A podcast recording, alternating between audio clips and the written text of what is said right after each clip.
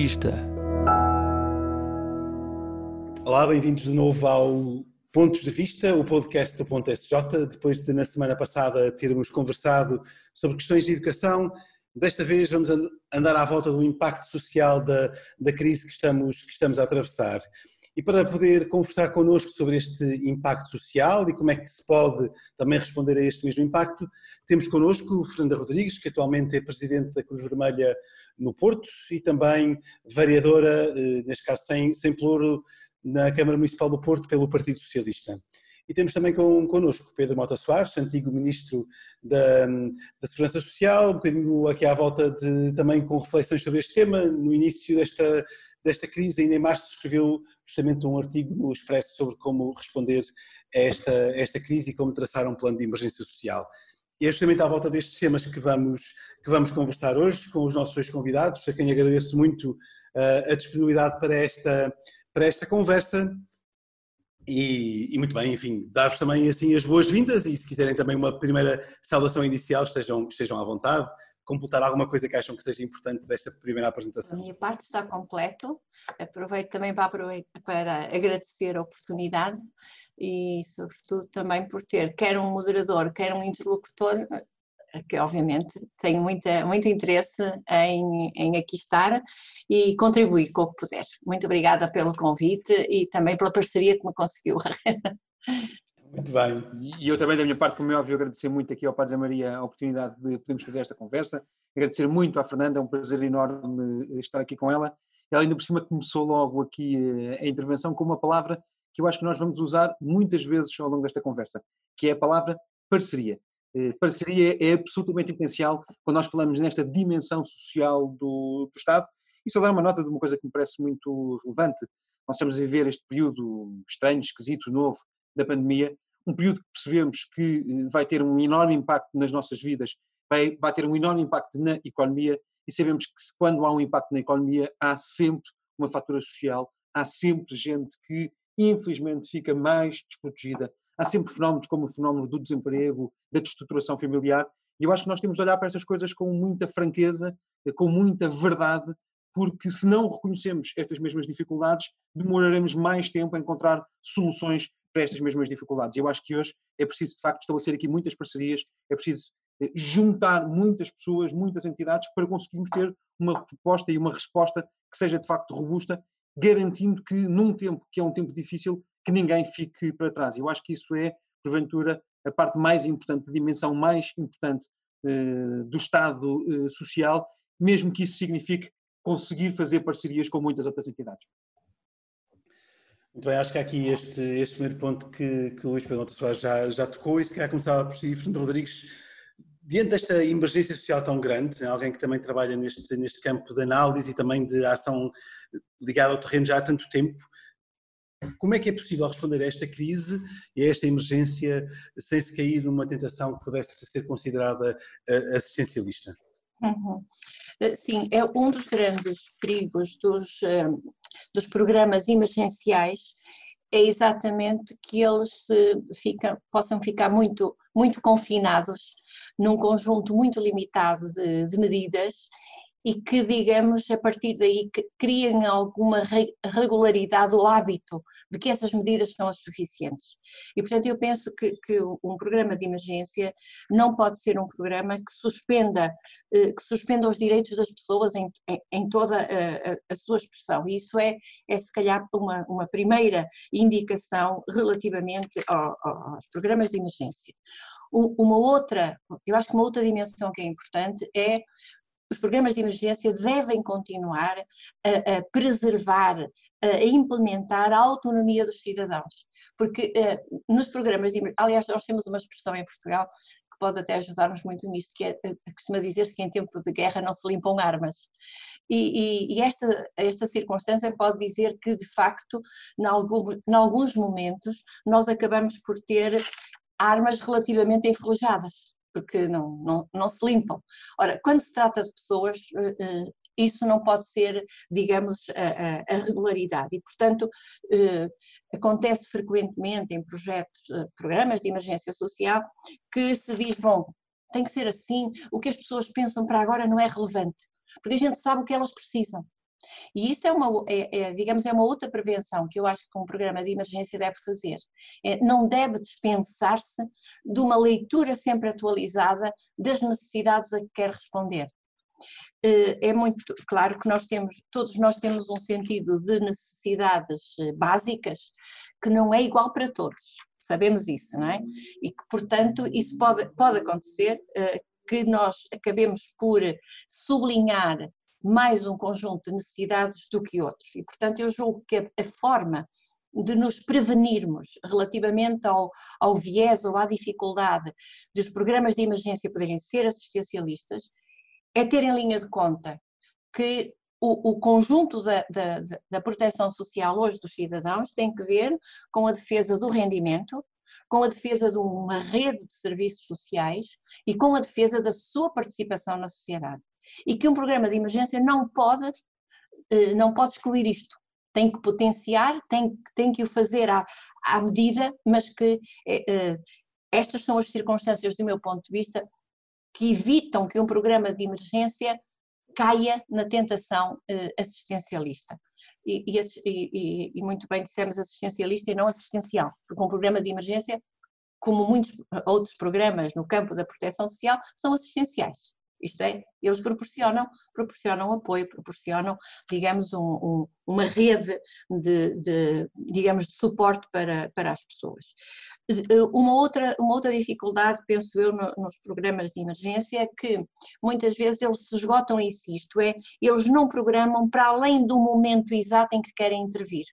Ora, eu penso que nós temos vantagem em articular emergência a imediato prazo, isto é, eu não posso dizer às pessoas que têm neste momento uma, uma dificuldade vital, espera um pouco que eu vou fazer um programa ótimo para, para o atender, mas digamos, temos que responder a, essa, a essas necessidades vitais e do momento, sem perder de vista um lastro de intervenção maior, eh, digamos, a mais longo prazo, para não confinar as pessoas, digamos, a medidas que o próprio nome diz, são de emergência e aí devem ficar.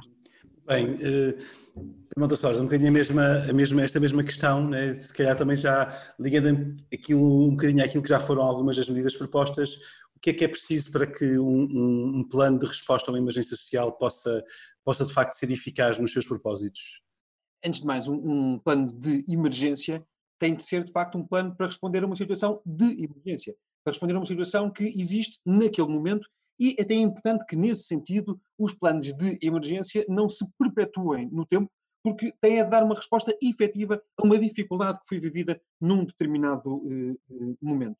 E uh, por isso mesmo, eu concordo com tudo o que a Fernanda disse uh, há pouco, acho que, mesmo num tempo de emergência, nós não podemos desfocar de, uma, de, de um aspecto que é a lógica da promoção integral da pessoa, da proteção integral da pessoa, das famílias, dos portugueses que estão momentaneamente colocados numa situação de grande dificuldade.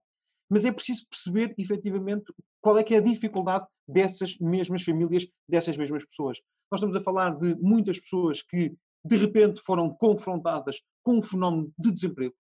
Famílias de classe média, de classe média baixa, portugueses trabalhadores que tinham o seu rendimento, tinham a sua vida de alguma forma estabilizada e, de repente, se veem confrontados muitas vezes ao mesmo tempo pai e mãe com filhos a cargo, com uma situação de dificuldade, gente que muitas vezes nem está muito capacitada para recorrer às redes formais do Estado, eh, da segurança social. E é por isso que eu eh, não gosto de contrapor uma lógica mais assistencial, assistencialista, a esta lógica de promoção integral, porque eu acho que são dois aspectos diferentes, mas que às vezes se complementam para dar respostas, eh, para olhar para medidas muito concretas e para questões muito concretas.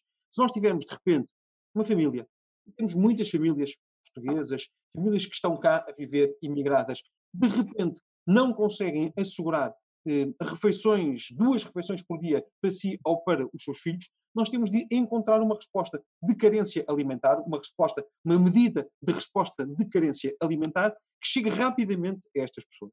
Agora, o que é muito importante é que, a partir do momento em que se consegue fazer esse mesmo contacto com as famílias, que não se ache que a resposta de emergência se esgota naquela resposta de emergência alimentar. O que é muito importante é conseguir criar esta linha, conseguir criar este contacto para permitir que as pessoas não deixam abaixo de um determinado limiar em que muitas vezes se torna muito difícil recuperar.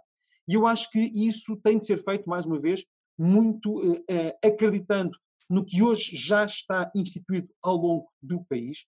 Mais uma vez, ainda por cima, uma resposta de emergência tem de ser sempre uma resposta muito rápida. A Fernanda dizia com toda a razão: nós não podemos dizer às pessoas, olha, volte cá daqui a dois meses ou daqui a três meses, porque ainda estou a pensar em medidas que estamos a, a, a falar. A resposta tem de ser muito imediata e, por isso mesmo, deve ser uma resposta montada em cima das redes de apoio social, das redes sociais que nós já temos hoje no país. E quando eu falo aqui em redes sociais, não é o Instagram nem o Facebook, são as redes das instituições sociais, são as redes das autarquias locais, das juntas de freguesia, as redes muitas vezes quase informais de apoio, e estou a pensar em muitas paróquias que têm eh, muita capacidade de intervenção. O João é um belíssimo exemplo de uma instituição social que tem uma fantástica rede de proteção social hoje já instituída, e o que nós devemos conseguir fazer é, em cima dessas redes que já estão montadas, capacitar essas instituições, mais uma vez, a lógica da parceria, estabelecer parcerias com essas instituições para que se possa chegar muito rapidamente às pessoas. Uma parte do sucesso é reconhecer rapidamente a dificuldade, outra parte do sucesso pode ser criar muito rapidamente medidas que cheguem a estas, eh, a estas famílias que estão nesta situação de dificuldade. E há muita gente que está numa situação de dificuldade. Preocupa muito o caso dos portugueses que perderam rendimento, perderam o seu emprego, ou tiveram enormes cortes ou reduções nos seus vencimentos, pensar, por exemplo, no caso dos trabalhadores independentes, especialmente quando têm filhos a cargos e têm um conjunto de encargos familiares acrescidos, estou a pensar muito na questão dos mais idosos, que nesta pandemia, de uma forma muito direta, foram afetados um, muitas vezes até nas suas competências sociais, muitas vezes até nas suas redes de proximidade, o isolamento, o auto-isolamento, o isolamento de instituições é especialmente difícil para, estas, eh, para este grupo, que muitas vezes tem rendimentos muito, mas mesmo muito baixos e consumos de saúde muito elevados. Preocupa-me também a dimensão das pessoas com deficiência. Eh, as crises económicas são sempre especialmente e particularmente difíceis e cruéis para pessoas que já têm muitas vezes dificuldades eh, de estar normalmente no seu posto de trabalho. E, portanto, são três fatores em que eu acho que nós temos de ter a capacidade de olhar para, estas, para, estes, para estas mesmas pessoas e tentar encontrar respostas que eu acho que têm de ser feitas a par e passo com as instituições que já estão a chegar a estas pessoas. E se há área em que eh, as instituições ajudam muito o Estado, é exatamente esta área da dimensão social, do apoio social, nomeadamente até do apoio social direto, mais até do que noutras áreas, na área da educação, na área da saúde, onde certamente que hum, as instituições particulares, os próprios privados podem ter o seu papel, mas não têm a presença tão forte como existe no setor social, no setor da proteção social e, nesse sentido, até numa lógica de promoção integral da pessoa, que eu acho que é sempre o farol que nós não podemos perder, mesmo num tempo como este. O, Mota Soares falava aqui da questão da, da promoção integral, a bocadinho a Fernanda Rodrigues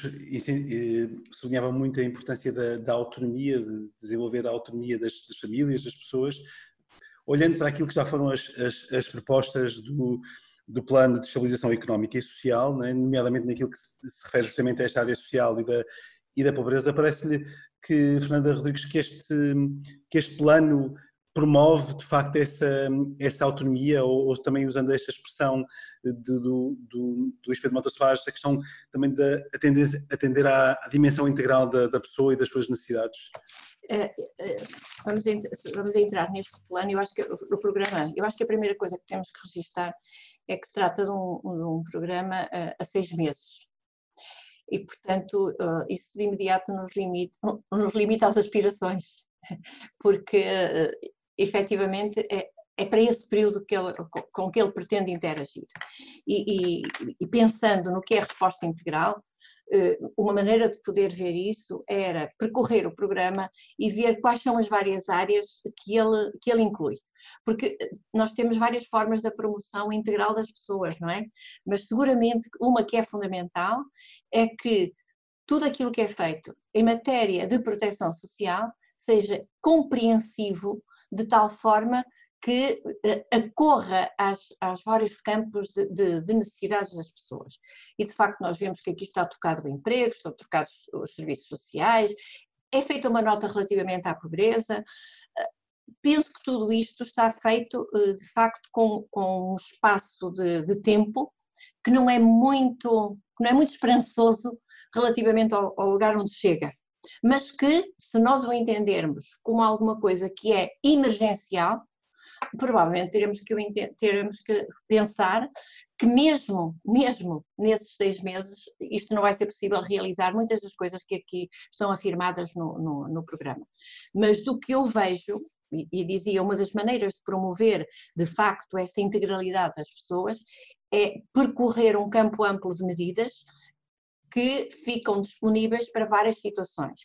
Desse ponto de vista, aliás, este, este programa, se virmos, eh, se virmos mesmo a sua própria eh, concepção, ele de facto percorre desde as empresas, eh, às famílias, à educação e tudo isso. E, portanto, desse ponto de vista, eu julgo que, que não, é, não é aí a questão que se tem que colocar. A questão que se tem que colocar é da sua, da sua execução. Isto é, quão longe vamos naquilo que está anunciado. Este é o grande problema, do meu ponto de vista, em muitas das políticas públicas. Elas são muito, uh, habitualmente, elas apresentam-se como muito ambiciosas, como muito declarativas e uh, frequentemente ficam, digamos, ficam muito aquém daquilo uh, que prometem chegar. E, portanto, eu julgo que se alguma atenção cívica nós teríamos que ter relativamente a este programa ou programas equivalentes é exatamente o da sua execução. Eu quase diria, é uma coisa que contraria um pouco o que eu estava a dizer há bocadinho, eu quase diria, importa-me até menos o que está afirmado, porque eu vejo que, que tem alguma amplitude. Ai, o que me vai importar, isso sim, é no cotidiano como é que isto vai ser cumprido. E há muitas maneiras de não cumprir. Uma maneira de não cumprir é não afetar os recursos necessários. Outra maneira de não cumprir é adiar as medidas até ao ponto em que elas deixam de ser, ter cabimento. Outra é dizer que falta um regulamento qualquer para que isto seja feito. Isto é regularidade nas políticas públicas. E, portanto, se nós não tivermos atenção, e aqui, mais uma vez, eu acho que a autonomia dos cidadãos, não só dos cidadãos destinatários, mas da sociedade como um todo, é fundamental para que um plano como este, para, não se chama plano, chama-se programa, julgo eu, para que um programa como este eh, seja de facto levado a bom porto e o mais possível para diante. Seja um plano que tenha pena de ter acabado porque, porque se esgotou. É muito pouco habitual nós, nós termos esta, esta sensação num, num programa. Pode ser que este nos surpreenda. Ah, mas Pedro, um bocadinho a mesma, esta mesma questão, mas pegando nestes, nestes alertas que, que a Fernanda nos lançava, que, que, preocupações é que, é que levanta este programa e também que esperanças é que, é que traz? Eu acho que o programa tem medidas muito interessantes, medidas boas, hum, tem medidas eh, que eu acho que são um bocadinho ausentes. Eu acho que este programa é mais um programa de estabilização do que um programa de emergência. É importante que, que, que, que o digamos. Fernanda já disse bem que é um programa para os próximos. Eh, quer, quer, quer eh, só explicar um bocadinho qual é que pode ser a diferença entre uma coisa e outra? Só esclarecer. É, é, é, isso que eu, que eu, queria tentar eh, explicar. É um programa que é focado em medidas para os próximos seis meses. Algumas destas medidas, porventura, já deviam ter começado a ser assumidas. Eu diria a partir de, de, de, de março. Nós, no, em meados do mês de março, começámos a perceber logo que tínhamos uma enorme pressão, muita gente que tinha salários muito baixos e ficou de repente em layoff e perdeu rendimento. Muitos trabalhadores independentes, hum, pessoas que promoviam o seu próprio emprego, que de repente se viram completamente proibidas de trabalhar e proibidas de ter uh, uh, rendimentos. Muitas pessoas que já foram infelizmente confrontadas com o fenómeno do desemprego, e quando nós olhamos, por exemplo, para o número de inscritos no Instituto de Emprego e Formação Profissional, percebemos que uh, está a crescer e a crescer a um ritmo infelizmente muito elevado, e portanto um programa de emergência era um programa que tinha de ser feito logo imediatamente para estas pessoas e não nesse sentido que está a ser feito agora, já passado quase, quase três meses, e numa lógica mais de estabilizar a sociedade portuguesa do que eh, nesse sentido também dar uma resposta efetiva a quem precisou logo uh, dessas medidas muito rapidamente. Depois, um programa que eu acho que tem mais enfoque na dimensão económica do que na dimensão social. É mais um programa eh, de estabilização económica do que um programa de emergência social. Eh, a sigla pode ser a mesma, será nos dois casos PES, Programa de Estabilização Económica e Social, ou uh, Programa de Emergência, mas de facto, grande parte do enfoque, e bem, em muitas medidas, são medidas do ponto de vista das empresas, de promoção eh, da, da própria economia, e isso é muito importante também, mais uma vez, para estabilizar eh, a dimensão do emprego, porque senão, como é óbvio, teremos um problema mais forte ainda no futuro, se voltarmos a ter taxas de desemprego na casa dos 10% superiores a 10%, teremos sempre um problema social acrescido a isso.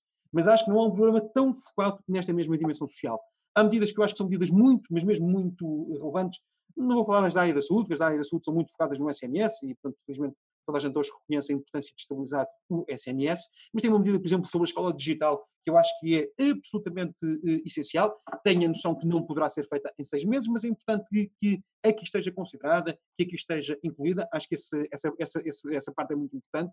Quando olho para as medidas da pobreza, de combate à pobreza, percebo que são muito o reforço de algumas coisas que hoje uh, existem e menos nesse sentido, ter a capacidade de uh, tentar ir mais longe, quebrando linhas de pobreza, que muitas vezes em Portugal ainda por cima passam de geração para geração, mas acho que há infelizmente um grande ausente do ponto de vista social, que é a dimensão das instituições sociais, a dimensão da capacidade de fazer parcerias com outras entidades. Acho que as instituições sociais aqui são muito relevantes. Pode ser a Cruz Vermelha, podem ser as Misericórdias, as IPSS, não me interessa o, o nome, as cooperativas, as mutualidades, não me interessa o nome de, de, das instituições, mas há, muito, há uma rede hoje instalada no país que eu acho que está muito à margem desta mesma dimensão.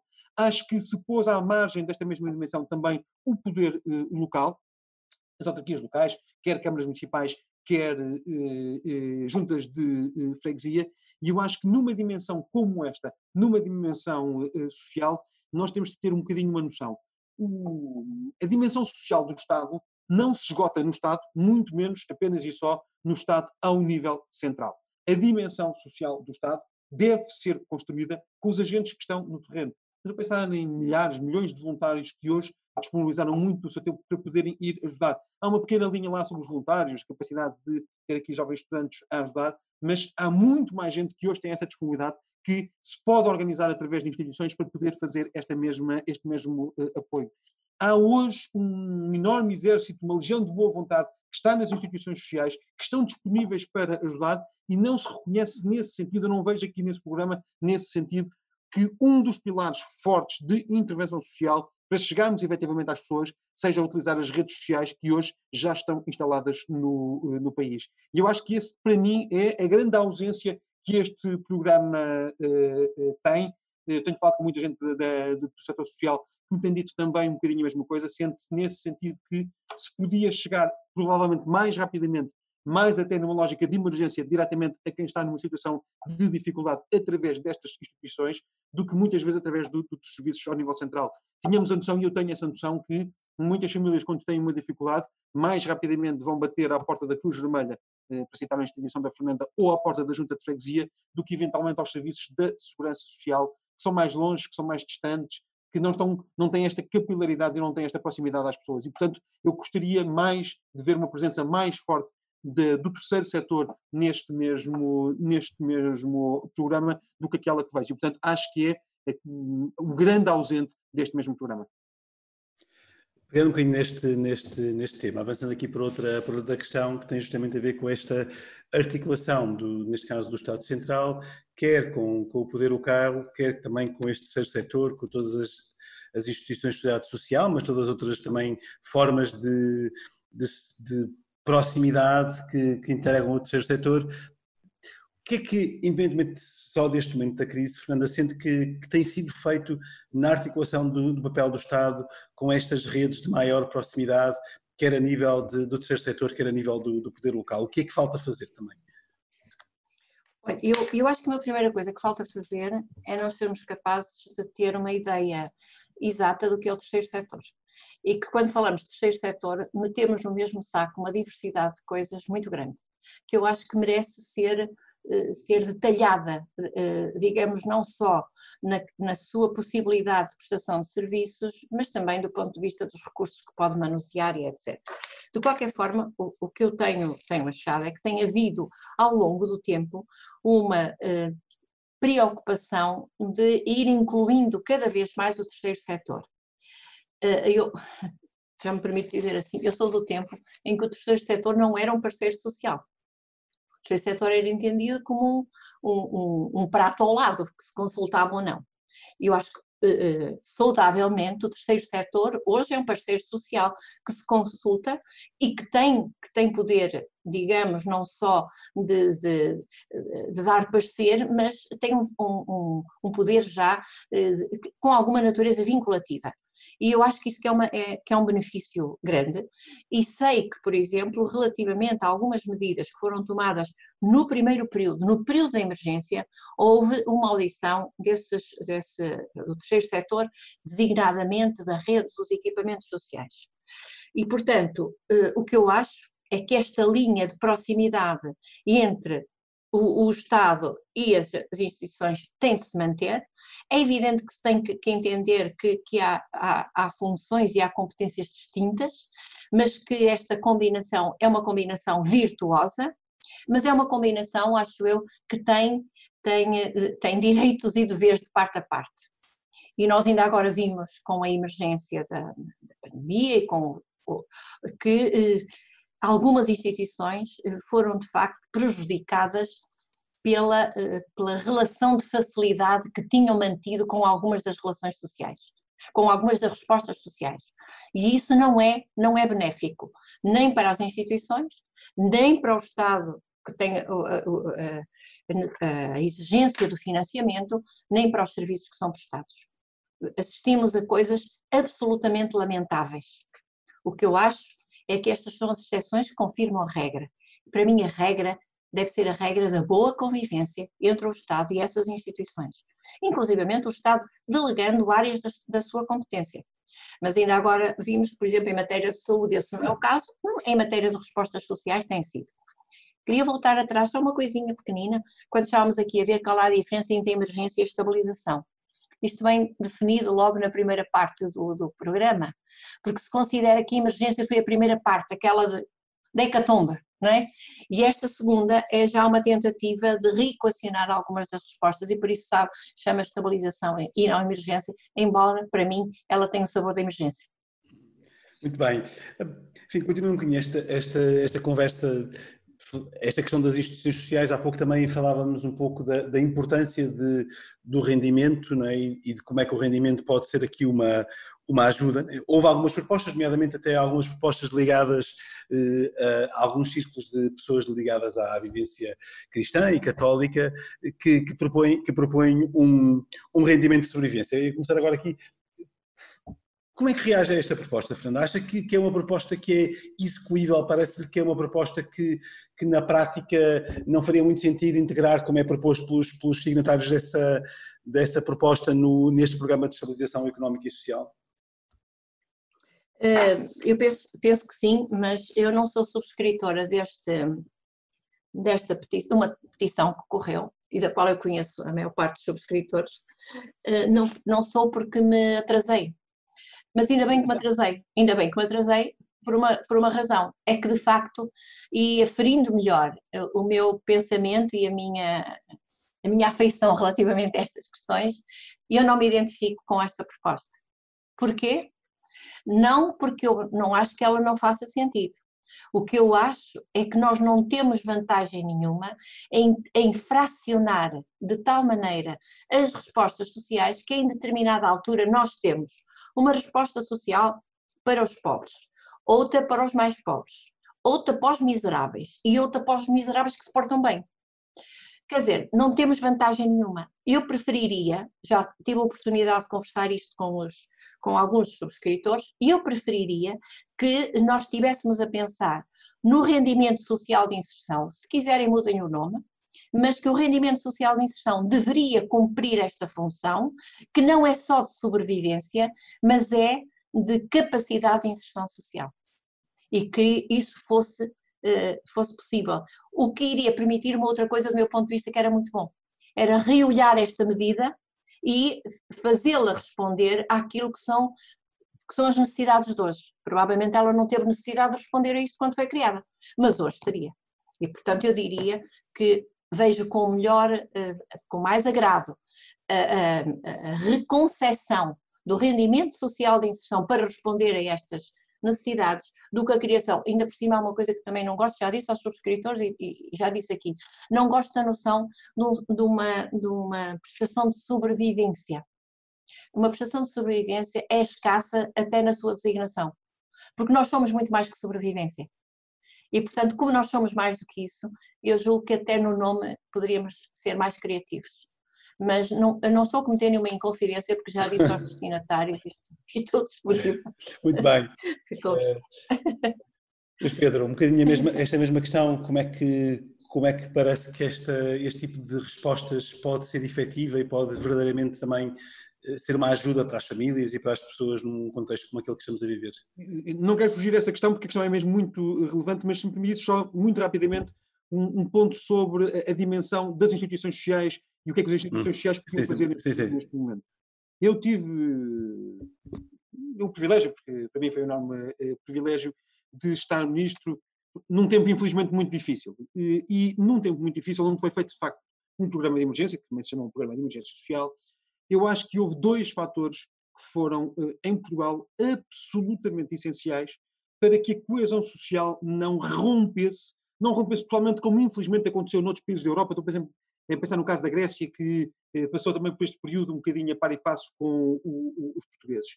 E eu acho que um dos dois fatores mais importantes que aconteceram para que não houvesse essa total, esse total colapso da coesão eh, social foi, primeiro, o facto de muitas das medidas terem sido tomadas com um, um, com um acordo em concertação com os, com os parceiros sociais, esse ponto foi muito importante, com os representantes dos sindicatos e com os representantes dos empregadores, mas a segunda dimensão que para mim foi absolutamente essencial foi a dimensão das instituições sociais. Nessa altura foi com base na, na lei de bases da economia social e depois também com base numa coisa que foi criada, que foi o Conselho Permanente do Setor Social, foi absolutamente essencial integrar, chamar, eu vou usar a expressão que foi usada na altura, pedir ajuda às instituições sociais para se poder chegar às pessoas. E as instituições sociais que em Portugal têm uma enorme capilaridade eu estou aqui muito a falar não da economia social no seu todo, mas acima de tudo na economia solidária. Não estou a falar tanto das cooperativas, mas estou a falar, por exemplo, das instituições que prestam serviços sociais efetivos às pessoas, os centros sociais e paroquiais, a Cruz Vermelha, as Misericórdias, muitas mutualidades, também algumas cooperativas de, do ponto de vista social, mas essa capacidade, essa resposta, chegando diretamente às pessoas, conseguiu garantir muita da coesão social. E se me perguntarem hoje o que é que nós podíamos fazer para reforçar ainda mais esse terceiro setor, nomeadamente na componente economia solidária, acho que há um, um aspecto que ainda se pode fazer. Se nós formos olhar hoje para a resposta social, uma grande parte da resposta social está nas mãos destas mesmas instituições. As creches, os ATLs são geridos por, por estas instituições. Um, muitas das respostas para os jovens em maiores dificuldades, os cátulos, os LIS, são geridos por estas instituições. Muita da resposta dos nossos mais idosos é gerida por estas instituições. Estou a pensar nos centros de dia, nos centros de noite, nos lares que nós eh, conhecemos, no apoio domiciliário, que é absolutamente essencial para chegar a estas pessoas. Muita da resposta que é feita para as pessoas com deficiência, querem lares residenciais, querem caos, querem apoios, é feita através destas instituições e, portanto, uma grande parte da resposta social já está nestas instituições. Mas eu acho que é possível hoje olhar para uma outra parte de apoios sociais mais diretos que estas instituições estão capacitadas para prestar e eu acho que era importante dar esse passo. Estou a pensar muitas vezes em pequenos apoios que as famílias precisam para pagar a renda, para pagar uh, o gás, para pagar a água, muitos pequenos apoios de ação social direta que faz sentido atribuir, nomeadamente às famílias que têm eh, filhos eh, a seu cargo, fazem todo o sentido. Estou a pensar, por exemplo, nos protocolos do RSI, na capacidade de termos estas instituições a chegarem ainda mais eh, a estas pessoas e a estes públicos. E, portanto, acho que, para se fechar um bocadinho aqui o tripé, fazia sentido que a ação social direta pudesse passar mais também para as instituições sociais. Quanto mesmo na mediação, sim, sim, sim. Sim, sim, mesmo, mesmo, dizia, mesmo na mediação de, da atribuição de, de, algum tipo de apoios, as instituições sociais têm mais essa capacidade de aferirem as verdadeiras necessidades do terreno? Eu acho que sim, e acho que sim, muito diretamente. Porquê? Porque muitas dessas instituições já estão, no, já estão dentro de, das famílias, já estão a prestar apoio às uhum. famílias, porque a criança está na creche, porque o idoso está no centro de dia, porque há um apoio domiciliário e vai-se à casa daquela família, portanto conhece aquela família. Eu acho que nesse sentido até eh, as instituições sociais têm muito mais capacidade de muitas vezes hum, separar o trigo do joio, aferir as verdadeiras situações de dificuldade, aferir as verdadeiras situações de pobreza de outras situações de em que as pessoas até podem ter outros rendimentos, podem ter não declarados, podem ter outras situações e em que muitas vezes estão numa situação um bocadinho de abuso de prestações sociais. E, portanto, acho que as instituições sociais têm muito mais essa capacidade, como é óbvio, depois competindo à Segurança Social, toda a fiscalização do sistema, toda a parte mais burocrática do, do sistema, mas eu tenho a noção que as instituições sociais, nesse sentido, e mais uma vez por uma resposta de emergência, isso é muito relevante, não se deixam enredar muitas vezes na burocracia dos processos, são mais humanizantes, porque olham muitas vezes nos olhos eh, as famílias nas suas dificuldades e, portanto, têm muitas vezes uma capacidade de resposta superior aos próprios serviços do Estado, que normalmente e naturalmente não é uma crítica, é, é infelizmente uma constatação, são porque a máquina é burocrática e os serviços na sua resposta também, também são burocrática. Não queria fugir à questão do rendimento de sobrevivência. Dizendo o, o seguinte, eu acho que o país fez uma evolução correta quando passou de uma coisa que era o chamado rendimento mínimo garantido, eh, já criado há uns bons anos atrás, para uma lógica um pouco diferente do rendimento social de inserção. Eu não ponho em causa eh, a atribuição de prestações que são prestações para garantir efetivamente um mínimo às famílias, nomeadamente a famílias que estão num nível de exclusão muito eh, elevado. Acho que esse ponto é um ponto muito relevante, mas prefiro sempre que este rendimento seja um rendimento que, mais uma vez, não seja também um bocadinho nesse sentido assistencialista, mas que sirva para promover a integração das pessoas, nomeadamente promover a integração das famílias que têm crianças junto de tudo, de, tu, de todas as estruturas que são essenciais, a escola dos filhos, a vacinação dos filhos, o cumprimento de todos os planos de higiene e, e sanitários para os próprios filhos, acho que isso é muito importante, mas também que ao mesmo tempo consigam voltar a trazer as pessoas que têm capacidade produtiva, que têm capacidade de trabalhar, para dentro do mercado de trabalho. Acho que a importância destes, destas prestações sociais é a importância de chamar as pessoas para dentro do sistema e não, de alguma forma, criarmos prestações em que as pessoas se eternizam na prestação e não têm uma capacidade de voltar para dentro hum, do sistema produtivo e eu acho que, nesse sentido, isso sim é bastante eh, estigmatizante. Eu sei que o termo sobrevivência é um termo que existe muito no, no universo da segurança social, as pensões de sobrevivência, mas as pensões de sobrevivência não é para a sobrevivência efetiva das pessoas. As pensões da sobrevivência são para aqueles cônjuges que sobrevivem ao cônjuge que infelizmente faleceu. E por isso mesmo gosto muito mais de uma lógica de inserção social, de uma lógica de um rendimento que permita às pessoas com direitos, mas também com obrigações, poderem voltar mais rapidamente à parte produtiva, ativa da sociedade, do que uma lógica de um rendimento que, de alguma forma, eterniza as pessoas numa situação de sobrevivência. E, portanto, confesso que prefiro a lógica de uma, de, de uma prestação que chame as pessoas para dentro do sistema, que lhes dê essas capacidades, e isso é feito, como é óbvio, com direitos, mas também com obrigações, do que uma prestação que, única e exclusivamente, mantenha as pessoas naquele limiar, e nesse sentido, quase que às vezes não estou a dizer que é a propósito, do, que é o propósito das pessoas que estão a promover o, o, a petição, não é, não é isso, mas nesse sentido que às vezes parece que o Estado está a desistir destas mesmas pessoas, dando-lhes uma prestação e não está muito mais preocupado com a sua efetiva promoção social e com, a sua, com o seu efetivo regresso, por exemplo, à população empregada.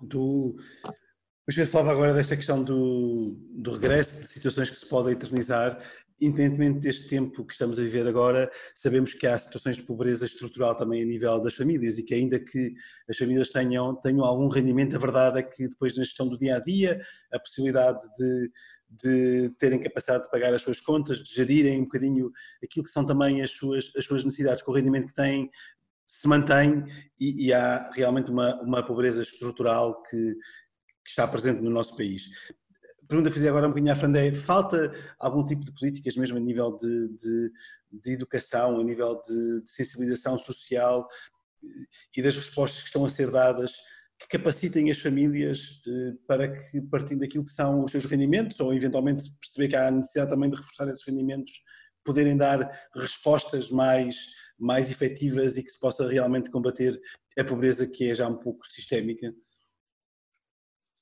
Eh, pronto, relativamente às questões do, do, combate à pobreza, eu julgo que, que uh, um, um, programa efetivo de combate à pobreza é um, é, é um programa com uma multiplicidade de, de campos.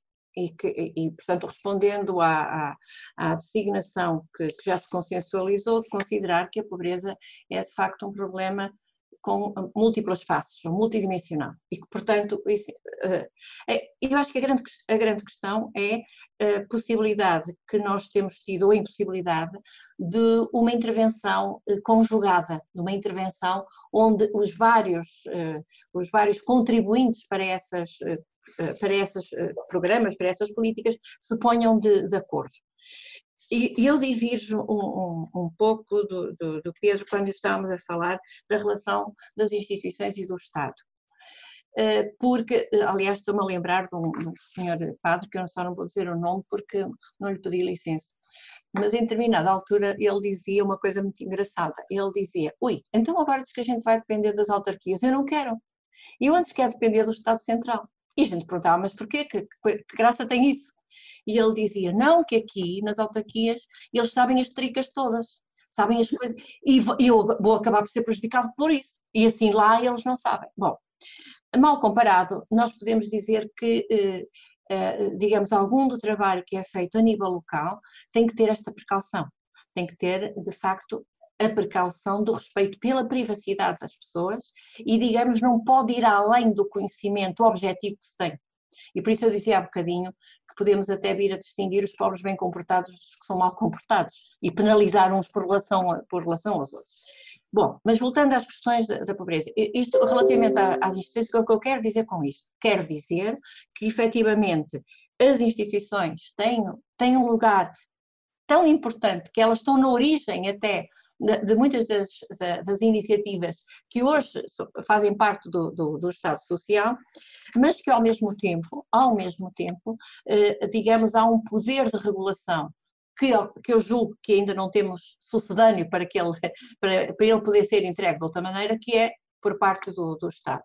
E eu continuo a achar que em muitas áreas, umas por desconhecimento, outras por falta de recursos, que há muito ainda para fazer para nós conseguirmos um, um, um patamar de, eh, de serviços sociais que seja adequado e que corresponda minimamente a, a, às condições que devemos ter. E mais uma vez, não quereria eh, voltar à, questão do que aconteceu com a pandemia e de como a pandemia veio colocar um, a, a, nu eh, tantas insuficiências que nós temos na, no, no, nos serviços sociais.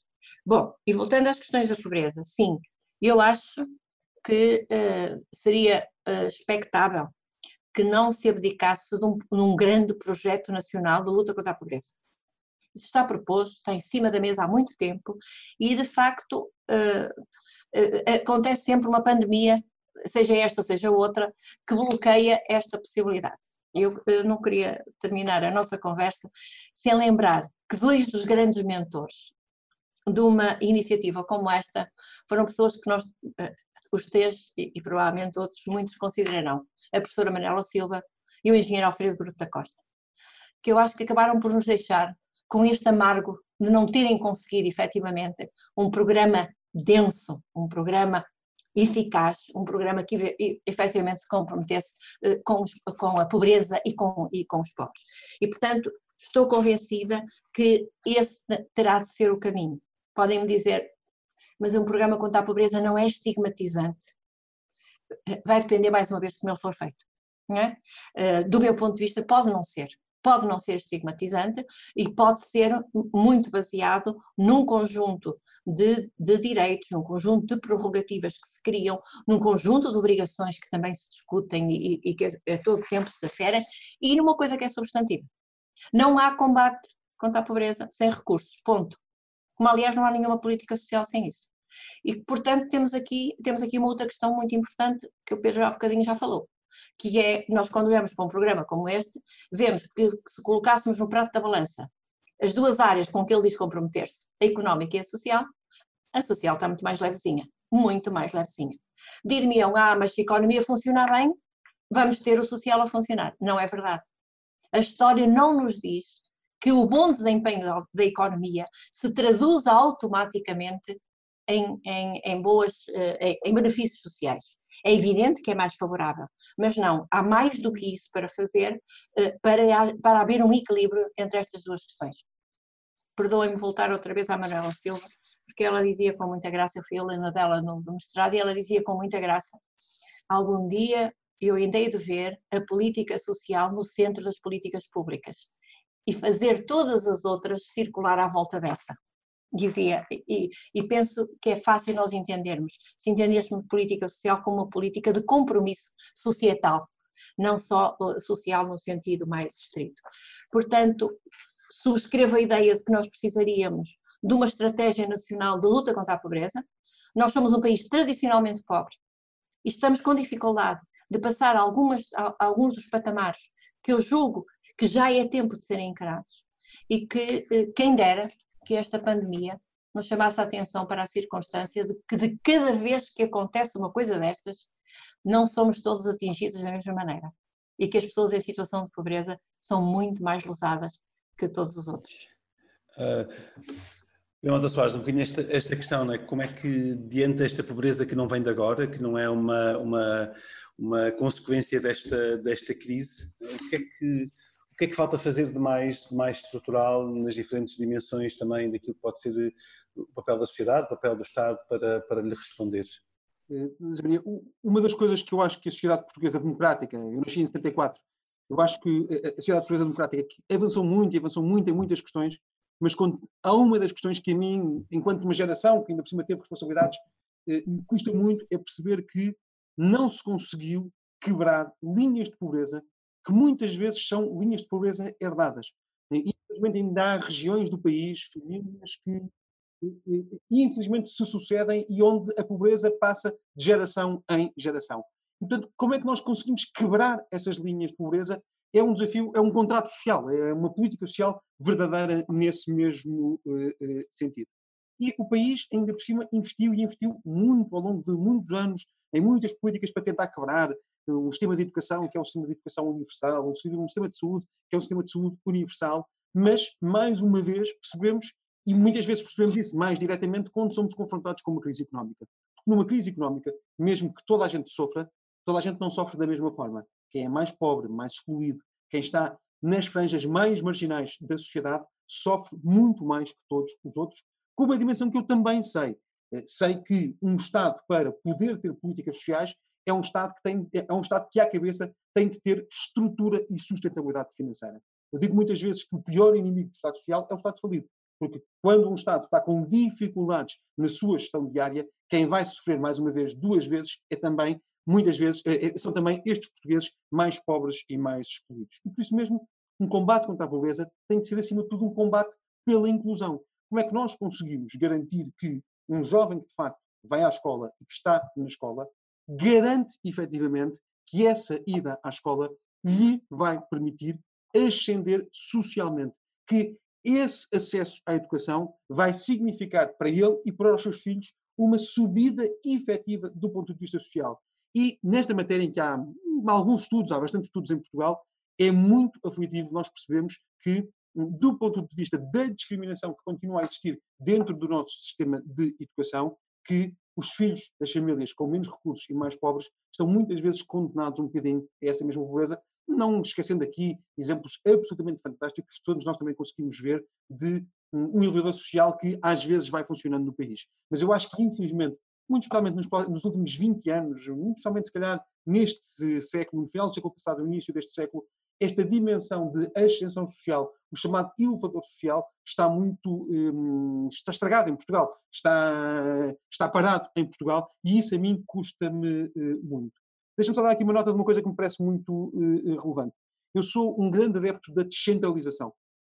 Eu acho que existe Estado central a mais, existem demasiadas competências que estão no Estado uh, central, existem muitas coisas demasiado concentradas na capital e eu sou um grande adepto da descentralização.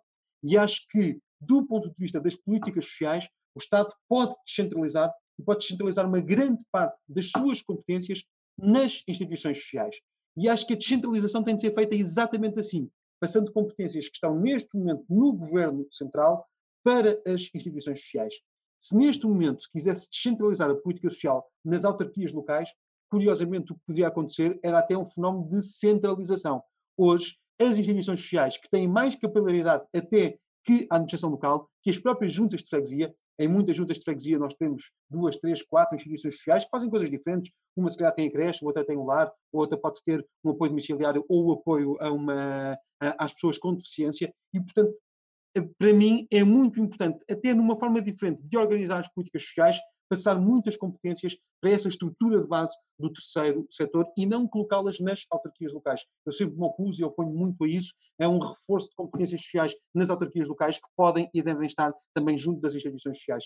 E acho que esse trabalho, esse trabalho de proximidade, de enorme proximidade com as famílias, também pode ajudar bastante a quebrar algumas destas eh, cadeias de, de, de pobreza que vão passando de geração para geração. E isso eu acho que é algo que parece mais do que uma, uma profunda reflexão, merece uma capacidade de intervenção, porque depois conheço ótimos projetos piloto, conheço muitos projetos que funcionam e funcionam com enorme qualidade. Estou a pensar, por exemplo, nos projetos da EPIS, os Empresários pela Inclusão Social, que, junto de muitas escolas, em territórios muito difíceis, os territórios muitas vezes mais desprotegidos, têm a capacidade de chegar a escolas que, hum, infelizmente, eh, comparavam mal, comparavam francamente mal nos rankings, quando nós olhamos para a capacidade de ajudar as pessoas a serem numa situação de dificuldade e têm a capacidade de intervir nessas escolas, ajudar muitas crianças e muitas uh, uh, famílias. Quando nós olhamos, por exemplo, para muitas escolas que tinham contatos de associação e que têm junto nessa, dentro dessa escola a capacidade de terem alunos de famílias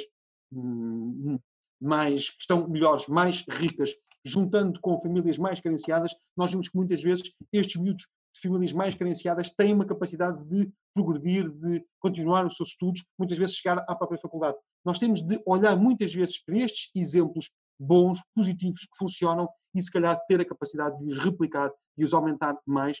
E acho que é muito através da dimensão da educação, muito através da dimensão da qualificação, especialmente no mundo que está a mudar muito rapidamente e onde as pessoas têm de ganhar rapidamente competências sociais que nós eh, podemos caminhar para aí. Deixa-me só terminar com isto, penso que o nosso tempo também está muito a chegar ao, ao fim, uma coisa que também vem da estabilização e da emergência.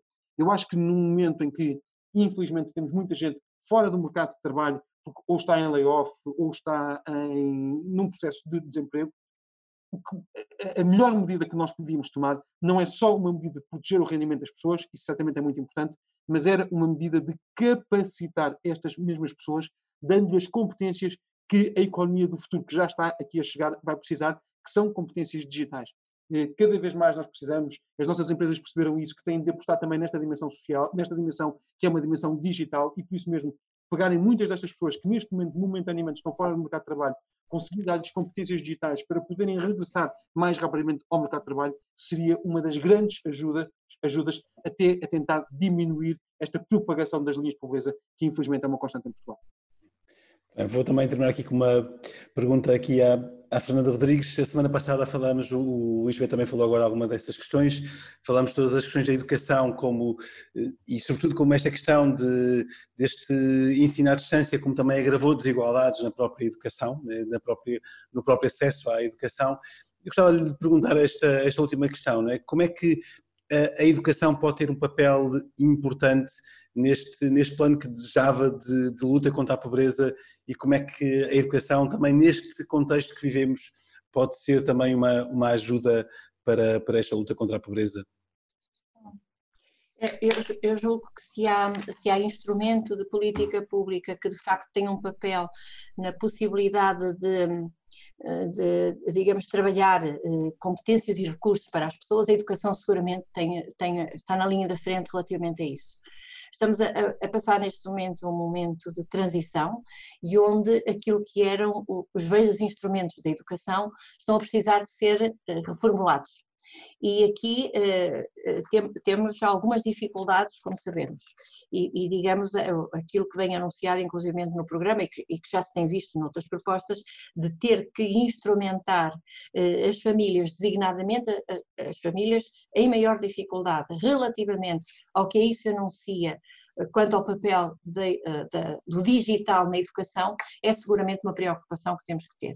Mas eu gostaria de, que nós pensássemos na educação, não só em termos das crianças e dos jovens, mas também da população adulta. Chamemos o que quisermos, mas eu acho que temos relegado para segundo plano e muito a questão da, podíamos chamar, poderia chamar da, da educação de adultos de que maneira é que nós vamos conseguir chegar a, a digamos, a, a, a interessar adultos na, na requalificação das suas competências, não só profissionais, eu não falo só de competências profissionais, que obviamente são muito importantes, mas as suas próprias competências como cidadãos para viver numa sociedade que hoje está, está, mais, eh, está mais tumultuada e mais exigente de alguns pontos de vista. E, portanto, eu acho que a educação tem esse papel fundamental e que está a, ser, eh, está a ser um lugar hoje muito exigente, não só para os estudantes e para as famílias, mas para os próprios professores. Portanto, nós precisamos neste momento de uma atenção muito particular. Temos um, um, um corpo docente um, que já passou da média de idade e que, portanto, precisaria, de facto, de ter a seu lado por várias razões, pelas razões de poder passar o seu testemunho, mas também para ser uh, estimulado por, por gerações mais, mais jovens, a própria instrumentação digital da, da educação e, e, sobretudo, trabalharmos também o valor da educação relativamente à nossa composição como cidadãos. Eu acho que isso que é, que é fundamental. De qualquer forma, não queria que nos despedíssemos sem, uh, sem ter aqui uma pequenina controvérsia com, com, o, Pedro, porque isto é que anima os dados. Não é? Se estivermos todos de acordo, ninguém vai querer saber nada. Mas, só para lhe dizer que eu, eu também sou, eu sou pela descentralização, mas eu sou pela, eu sou pela descentralização, em primeiro lugar, chamando à responsabilidade os órgãos eh, eleitos e que têm responsabilidade para cumprir esse, esse papel, aos quais eu exijo que sejam capazes de encontrar nos respectivos lugares os parceiros certos para o seu trabalho. Mas não, não, não os, não os uh, desafetaria desta incumbência, porque esta é uma incumbência que eles têm e que está sujeita ao escrutínio público. Diferentemente do que acontece noutras instituições, e mal fora que eu estivesse com isto a menosprezar as instituições porque amanhã tinha que me demitir da Cruz Vermelha. Não é isso, não é, não é, não é essa a questão. É a questão de sermos capazes de distinguir papéis, eh, desenhar complementaridades e sermos capazes de fazer e, de instituir eh, parcerias eh, criativas entre o poder local e, as próprias instituições. Isto já não vinha a propósito. Não, muito bem. Olha, muito obrigado. Eu acho que continuávamos aqui esta conversa por muito, por muito mais tempo. Obrigado pelo tempo que, que nos dedicaram, que dedicaram aqui a, a todos os que passam pelo, pelo ponto SJ. Esta conversa fica por aqui. Para a semana voltaremos a conversar, desta vez sobre a qualidade do debate político ao longo deste, deste tempo de crise e também neste tempo que se segue. Vamos estar com, com Marina Costa Lobo, eh, também politóloga, ciência política, e com o Domingos Andrade, diretor do Jornal Notícias, por isso voltamos a ter uma voz também do, do Porto para a semana aqui na, bom, na nossa conversa e no nosso ponto de vista. Muito obrigado aos dois e a todos os que ouvem este podcast do Ponto SJ, voltamos a estar juntos para, para a semana.